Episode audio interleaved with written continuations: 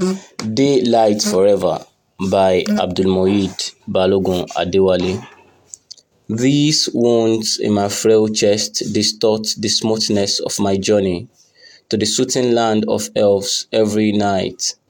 Sometimes I jolt like a spring from my sleep, as if possessed by some unforgiving genius. Other times I jerk into the world shouting for aid that's light years away from the nearest offing.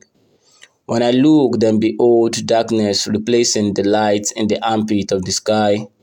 The moon claiming king of the sky only to be dethroned 12 hours later by dawn, and dawn upturned after a short reign by night. An endless cycle of war for supremacy.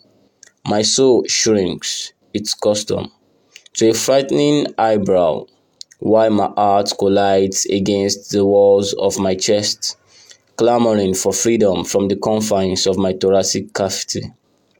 I pray on the altar of my mind at the commencement of a new dawn.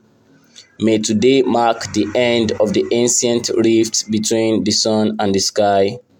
May daylight triumph over nightfall forever. Thank you.